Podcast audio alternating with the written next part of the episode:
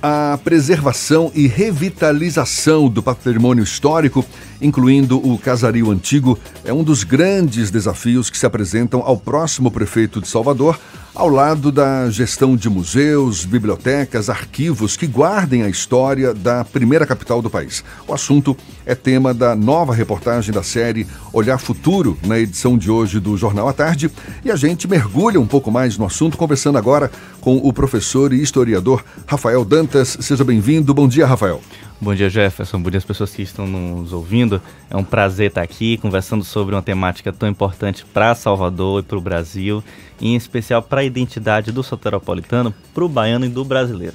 Pois é, você defende a preservação dos monumentos, do casario histórico de Salvador, mas linkando com a preservação, linkando essa preservação com o estímulo à ocupação do casario para moradias. E não é o que a gente vê hoje em termos de política pública voltada para a preservação do patrimônio histórico, salvo algumas ações Isso. pontuais. Na sua opinião, Salvador hoje está no caminho errado para preservar seus monumentos e casarios? Acho que na, no final da década de 80 e início da década de 90 a gente seguiu um caminho errado, ou pelo menos um caminho não completo, quando a gente direciona o centro histórico no viés turístico somente, ou pelo menos potencializa somente o viés turístico para o estrangeiro. Mas isso começa a mudar a partir dos anos 2000, quando uma série de projetos e iniciativas mais particulares, ou mesmo do ponto de vista do Estado, do município, começam a dar uma nova dinâmica já que aquela região ficou muito voltada apenas para alta estação. Então, verão, tínhamos muito movimento e depois aquela região acabava morrendo. Então, hoje a gente já tem um outro ponto de vista em relação ao que pensar um centro histórico. E pensar um centro histórico é levar em consideração as pessoas que moram naquele lugar. Né? São exemplos bem-sucedidos, por exemplo, que a gente vê em Lisboa e em outros lugares da Europa, onde a gente tem um novo dinamismo em relação a essas regiões centrais. Então, garantir que essas pessoas vivam no centro histórico, e quando eu estou falando pessoas, estou falando em, em, essencialmente do soteropolitano, é valorizar valorizar aquela região para atrair pessoas para lá. Porque no final da década de 60 início da década de 70, a gente tem um movimento diferente no que toca aquela região do comércio e cidade alta em especial. Ou seja, na década de 80 foi construído o primeiro grande shopping de Salvador, que foi Guatemi. Né? Hoje é o shopping da Bahia. É, as grandes lojas, os espaços comerciais saem da região central de Salvador, né, comércio, etc., e vai para essa região, esse novo polo de crescimento urbano da cidade aquela região acaba perdendo a sua função econômica, as grandes lojas que ficavam ali, que eram referência na Baixa Sapateiro, Rua Chile, Avenida 7, acaba também, acaba também perdendo a referência política com a construção do centro administrativo da Bahia, né? E tudo isso vai morrendo. Ou seja, continua como lugar de centro histórico, poder político, simbólico, de um ponto de vista, a, o Palácio do Rio Branco ficou ali, a Prefeitura, a Câmara Municipal, as principais igrejas, mas perde esse referencial econômico e residencial, já tinha perdido algumas décadas atrás. A gente né? tem alguns exemplos hoje na região do centro histórico, por exemplo, o grupo do Fera Hotel Isso, ocupou. Do Fazana. Tem o grupo Fazano também, que ocupou a antiga sede do, do Jornal, à Tarde. Tarde. Tem mais um grupo hoteleiro de olho no, no Palácio Rio Branco. Rio Branco. E há quem critique esse tipo de iniciativa, por exemplo, ali o Palácio do Rio Branco, que é um belíssimo monumento, apesar de que já foi modificado ao longo Isso. da história, tanto que nem é tombado Exatamente. pelo patrimônio.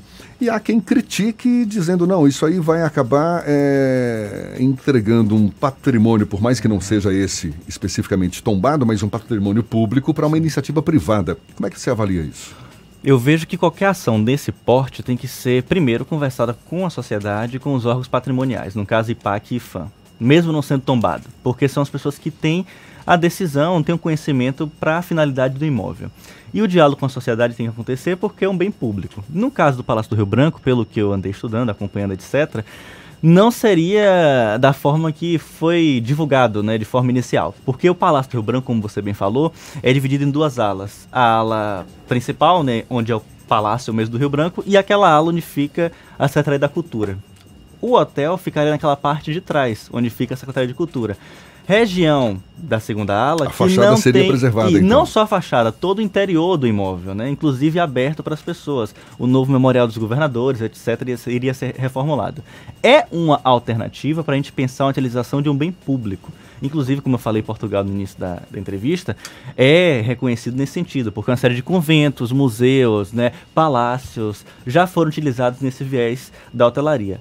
O que a gente não pode ficar preso é que só esses imóveis fiquem no, no viés da hotelaria. Ou seja, entra a questão da moradia e de utilização desses espaços para outra finalidade também.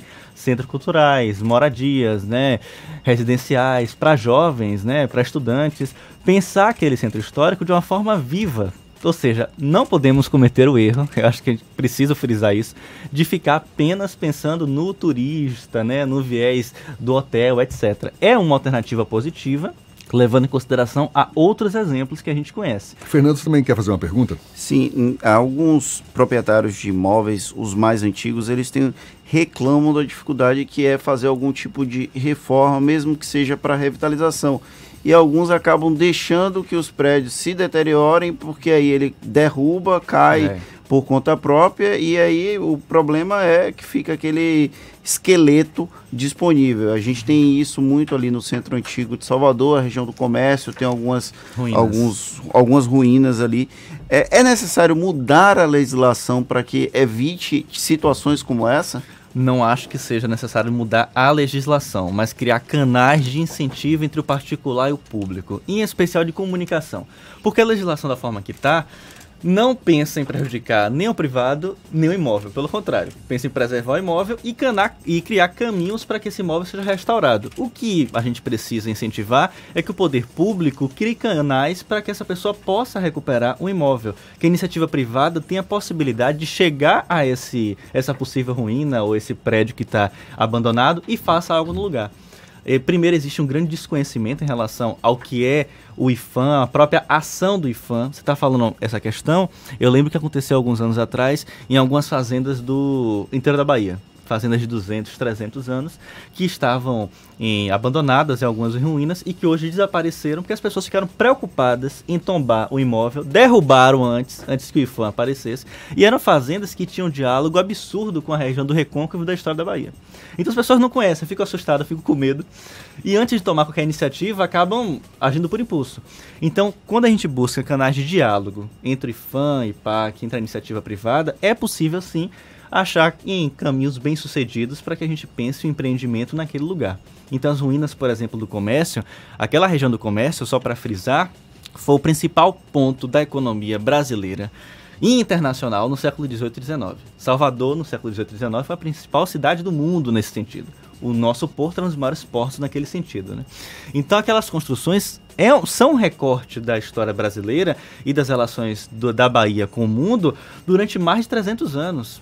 Então a gente pensar naqueles imóveis para uma outra finalidade também, em um sentido econômico, ou quem sabe residencial, etc. Faculdades, como ali já está implantado, né? secretarias municipais, como a prefeitura já está trazendo para aquela região do comércio, são caminhos que podem revigorar a região. Você que fala, ainda precisa muito. Você fala da, da importância de um diálogo com o IFAM, o IPAC da vida e tal. Agora, é muito comum a gente ouvir essa dificuldade exatamente do diálogo. Sim por exemplo, um proprietário de um imóvel, de um casarão que está lá prestes a cair, mas para conseguir restaurar um ah, imóvel daquele é uma dificuldade tamanha, é, porque não consegue autorização, não consegue, é. é. uma burocracia eh, imensa. Uhum. Ou seja, tem um problema anterior sim, a ser resolvido. Sim, sim, aí, mas né? é que deveria entrar o poder público em, primeiro, oferecer os caminhos possíveis para esse diálogo, né? Porque a forma em que isso acontece existe. Ou seja, eu tenho um imóvel, busco recuperar esse imóvel. O IFAM tem técnicos lá capacitados para mostrar o passo a passo de como é essa recuperação. Eu acho que um, a principal questão que a gente poderia colocar seria a questão de dinheiro né, de caminhos de financiamento, incentivos fiscais, abatimento de impostos, como em algum caso existe, para ver se é possível ou não essa recuperação. Porque é um processo muito caro. A depender do imóvel, temos um, um tombamento completo, ou seja, tanto da parte externa como da parte interna, ou não, temos só um tombamento da parte externa e internamente alguns detalhes. Em vários casos, na região do Centro Histórico de Salvador, internamente o proprietário poderia fazer modificações, em, em especial quando trata de questões comerciais. Né, Eu fico imaginando que é muita gente que deve estar se perguntando mesmo. Por exemplo, esse estímulo à moradia, uhum. uma vez você ocupando um imóvel que faça parte de um casario, de uma, enfim, de um, de um casario colonial, por exemplo. Sim Você pode fazer modificações internas, então? Pode, mas tendo esse diálogo e aprovação do IPAC ou do IFAM. Mas alterações na parte interna pode sim. No caso, por exemplo, do Museu Rodin, na Graça, né? O antigo Museu Rodin, hoje Palacete das Artes. Quando a gente visita o Museu Rodin, na parte interna, toda aquela região do segundo pavimento onde fica a galeria foi aberto para ser galeria aquilo não era aberto. Ali foi o primeiro prédio tombado em estilo eclético da Bahia, da década de 80. Tudo aquelas divisórias foram divididas, né, cortadas, o que eram antigos quartos viraram galerias. Então essas modificações são possíveis sim. E no caso de outros imóveis que não possuem todo aquele detalhamento, aquele rigor arquitetônico, como no caso do Palacete das Artes, essa flexibilização pode ser ainda maior. Temos vários casos na região do Além Carmo, por exemplo, onde foi autorizada essas alterações. Então, quando tem um diálogo, né, mesmo com toda essa dificuldade de diálogo, as coisas podem caminhar bem. O que a gente tem que procurar são soluções modernas, né, é, acessíveis a essa realidade nossa do dia a dia, mas em contato e com a preservação da nossa história. Porque se a gente flexibilizar demais também, vamos só lembrar o que aconteceu alguns anos atrás. Queriam construir uma torre no comércio competindo com a Leva do Lacerda. Então, são absurdos como esse que a gente tem que ficar muito cuidadoso, né? Mas sim, com diálogo a gente chega a um caminho bom. Eu quero passar a palavra para Fernando, mas você me fez lembrar o Palácio Tomé de Souza. Sim. Que destoa totalmente ah, não, é um ali da, da, Espero da, que aquilo saia da... imediatamente. Pois é. E, e, você lembrou de fazer um, um, uma, uma, uma, aspa, né? Quando a gente olha a Câmara Municipal de Salvador, do lado a gente tem o Palácio Tira Chapéu, que é aquele prédio amarelinho de esquina, e do outro lado o Rio Branco. Em um passado, tínhamos ali no canto, onde temos o Bradesco, o, um outro palácio, que, é, que era a Pastelaria Triunfo, também no estilo eclético, o prédio da Biblioteca Pública e da imprensa do, do Oficial do Estado. Aqueles prédios faziam uma composição arquitetônica belíssima.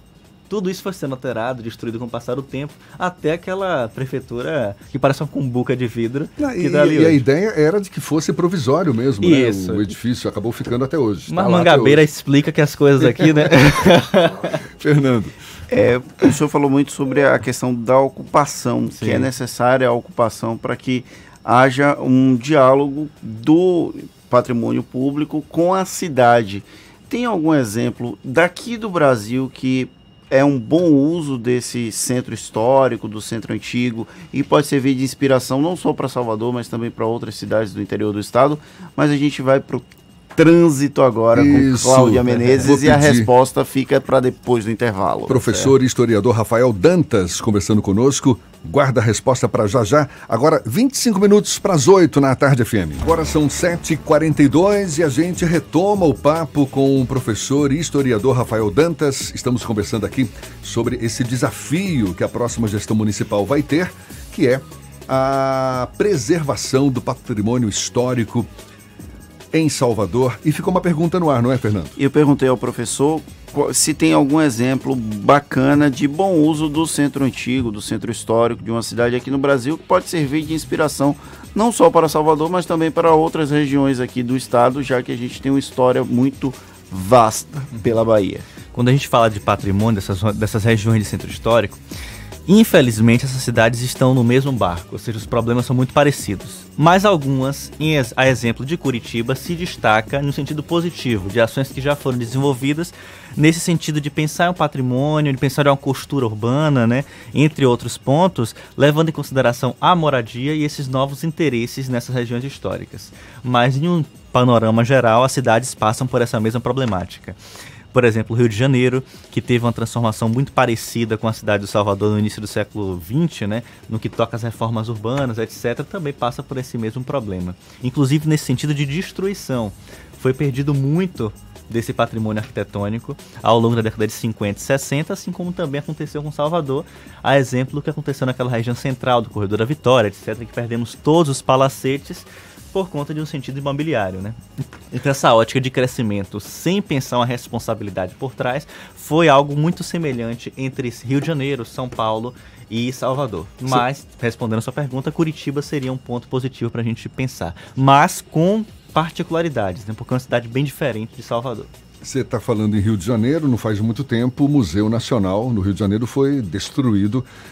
Uma né? Uma tragédia e anunciada, e, anunciada e, e, e certamente o, o, a gestão de museus, bibliotecas, arquivos que guardam ou que guardem a história da da, das cidades, ou, ou, seja, desse patrimônio todo, é um outro grande desafio. Sim, sim. Você acha que Salvador está preparada para isso ou como se preparar para isso? Não, não acho que Salvador, acho que nenhuma cidade no Brasil tem esse preparo em relação ao que toca essa preservação do ponto de vista dos espaços de memória, ou seja, museu, bibliotecas, etc, né? acervos culturais e por aí vai. O Museu Nacional foi um aviso muito claro do que a gente pode perder se a gente perdeu tudo aquilo no Rio de Janeiro, aqui na Bahia, a gente está próximo também de perder esse, esse material absurdo, né? esse, esse acervo documental, histórico de grande importância. O arquivo público, por exemplo, que está em reforma, que é um ponto positivo, etc., do governo do Estado, estava até pouco tempo passando por problemas seríssimos no que, no que passa, no que toca a sua parte elétrica, né? Fiação exposta, falta de, falta de energia em alguns espaços. E ali tem uma documentação riquíssima, desde a época colonial, passando pela República, na Império República, e o início do século XX, inclusive com várias edições de Jornal à Tarde, que é, uma, que é um jornal centenário. Então, pensar em uma cidade, né, do ponto de vista de uma cidade que preserve seu patrimônio, é também levar em consideração esses espaços de memória. Temos igrejas, e eu falo com mais propriedade porque eu visito constantemente as igrejas, fazer pesquisa, alguma consultoria, etc., que também está nesse mesma, nessa mesma situação. Quer dizer, parece que a gente não aprende, né? Não, não aprende. Tem e... uma, um caso como esse do incêndio lá no Rio de Janeiro, mas não, eu na lembro, época, na época até não né, teve uma comoção. a imprensa parou, Exato, teve especial e, e tudo. E as gestões públicas todas tomando providências, né, para saber se, se os arquivos, se os museus estavam bem protegidos e tudo mais e tal, mas... Mas não é o suficiente, é um ar-condicionado, é uma falha mínima que causa um incêndio de grande porte como esse. Né? Então é muito preocupante, né? em, em especial Salvador, Recôncavo da Bahia, o estado da Bahia como inteiro, de lugares que possuem esse grande acervo, esse grande patrimônio, Alguns deles são referências a nível mundial, que são consultas de pesquisadores e historiadores de outros lugares e, claro, dos próprios baianos, mas que não tem esse cuidado que deveria ter. Fernando? Tem ouvinte aqui mandando mensagem no 719-9311-1010. Um dos ouvintes é o Will Souza, ele está reclamando da tristeza que é ver os prédios públicos, os prédios do patrimônio histórico é, sendo abandonados. E aí ele pergunta se a conceder para a iniciativa privada é realmente a grande solução. E o Luiz Otávio perguntando se sabe de algum tipo de iniciativa que possa fazer com que algumas residências, alguns prédios sejam utilizados para moradia, para preservação para moradia e não para iniciativa privada. O governo do estado já fez uma iniciativa no, há uns três anos atrás, naquela região central, próximo da Barroquinha, que não foi levado adiante, mas foi um ponto positivo. Pelo menos tentou esse viés de moradia popular naquela região, mas a gente tem que pensar mais disso. E em relação à primeira pergunta, é, um, é uma possibilidade, é um caminho possível, né? Não que seja direcionado tudo para o privado. Eu acho que o Estado possui um grande é, acervo, né? É, possui muitos imóveis naquela região é, do centro histórico, tanto estado como município, e pode pensar em um diálogo, mais uma vez falando do diálogo, entre o privado e em outras formas de pensar aquelas construções. Eu sou muito favorável de pensar um palacete, um convento ou um prédio de grande porte no sentido de dar finalidade cultural para aquela região. Porque quando a gente pega um espaço, por exemplo, que é privado, que depende do incentivo da cultura, isso fica bem variável, né? Não é garantia de lucro, de retorno garantido. Mas quando tem um apoio, o aporte do Estado por trás, aquele bem voltado para a cultura tem mais chance de sobreviver. E tem uma finalidade, evidentemente, social muito grande. Então a gente pode pensar nesses caminhos. O privado pode estar assim por trás, evidentemente, mas não pensar na totalidade desses espaços. Rafael, você, além de historiador, professor, certamente defende a educação oh. como um dos. Estou aqui arrasado, Jefferson. o que está acontecendo? Pois é, como é que você avalia a importância da educação para para uma, uma melhor não só ocupação, mas pra, é, é, é uma forma de lidar com esse patrimônio é, seja, por exemplo, visitando um museu, porque a gente fala em visitar museu, ah, vamos fazer um programa nesse fim de semana, vamos visitar um museu, o quê? É. Você é. tá louco? Fazer o quê no museu? Exatamente. E a gente sabe que em países desenvolvidos... Final de semana é fila para entrar em museu. Exatamente. É e aberto você... sábado e domingo, isso é importante frisar. Sábado e domingo, o museu tem que tá, estar tá aberto. Inclusive de noite, o museu fica aberto em países da Europa de noite. Mas se você for para a Europa, você quer ir no museu, mas aqui você é... não vai no museu, tem essa não, questão, Não, é um absurdo. Né? Mas, mas é que tá, entra a questão educacional, né? Em sala de aula, eu fazia com os meus alunos o roteiro histórico, né? Na verdade, são aulas de campo no Centro Histórico de Salvador. E era muito legal porque muitos alunos não conheciam o Centro Histórico. E isso vai dialogar com a entrevista do Jornal à Tarde, né? Do Olhar do Futuro.